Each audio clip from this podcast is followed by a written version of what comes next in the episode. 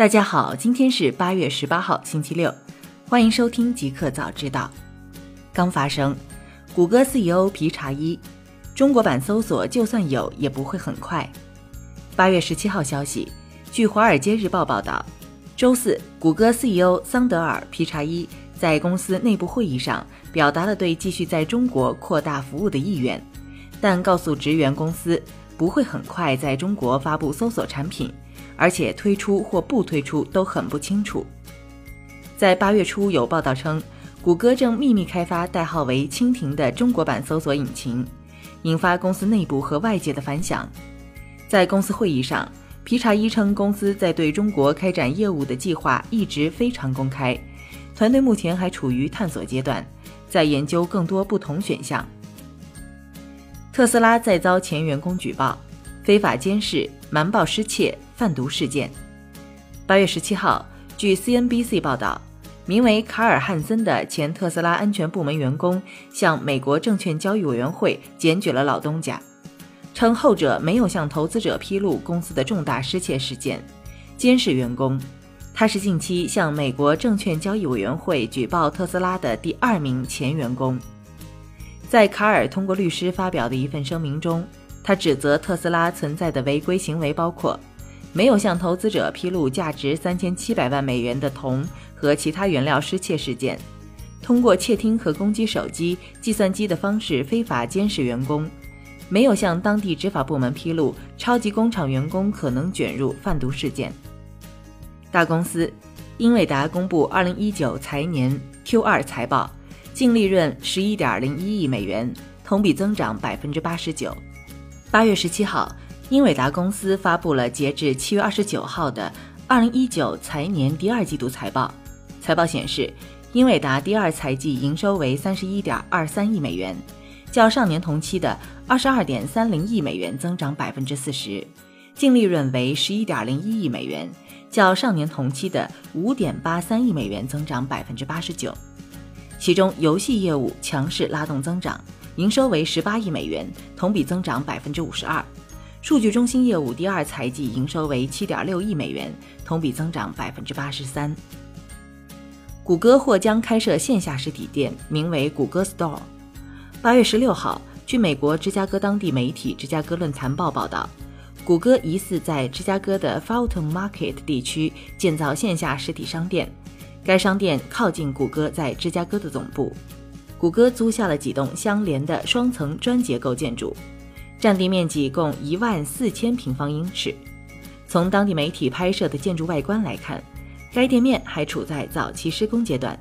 但建筑物的外形和地点对传言中的实体店谷歌 Store 来说都颇为合适。互联网，苹果回应少年黑客入侵服务器事件，未损害客户数据。八月十七号，苹果对不久之前澳洲当地媒体 The Age 报道的一位澳大利亚少年黑客入侵公司服务器行为进行了回应，称尽管这位黑客访问了用户账户信息，但此次黑客攻击并未危及客户数据安全。事件中的这名十六岁少年，在一年内对苹果公司的服务器进行了多次入侵。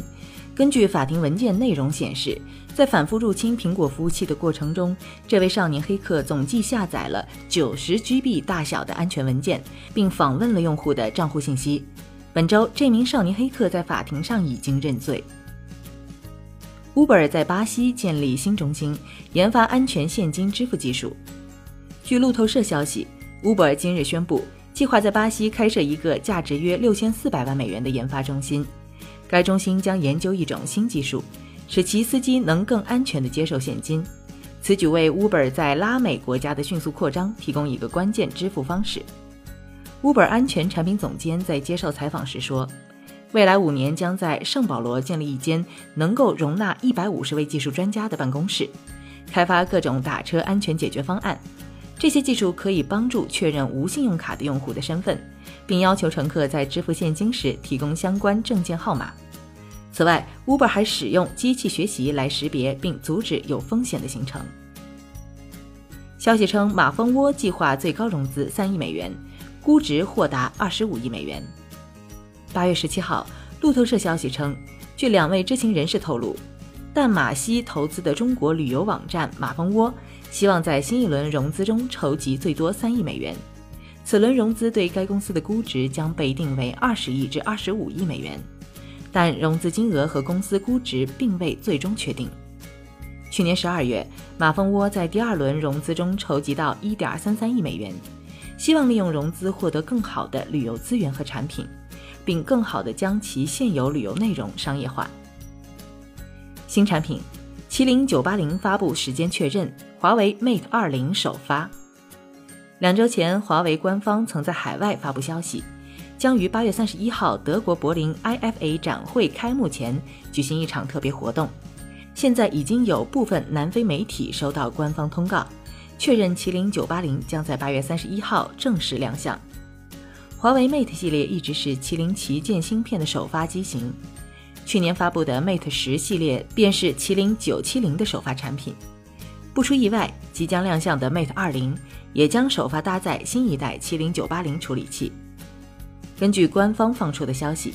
麒麟九八零将成为全球首款采用七纳米工艺的处理器，性能和功耗都将获得大幅优化。一个彩蛋：美国首批人体扫描仪落户洛杉矶，地铁安检再也不排队。据美联社报道，近日，洛杉矶地铁系统宣布，将会在市内各个地铁站采用全新的安检用人体扫描仪。这些扫描仪由一家名为 Division 的英国安全公司负责提供，每个小时能够完成多达两千人的人体扫描工作。这使洛杉矶将成为全美境内首个采用人体扫描安检系统的城市。采用这一技术目的。主要是防止乘客随身携带存在大规模公众安全威胁的武器，其中包括金属武器，也包括非金属武器。但这些扫描仪的工作重点并不是小型武器，而是类似于自杀背心或攻击性武器的东西。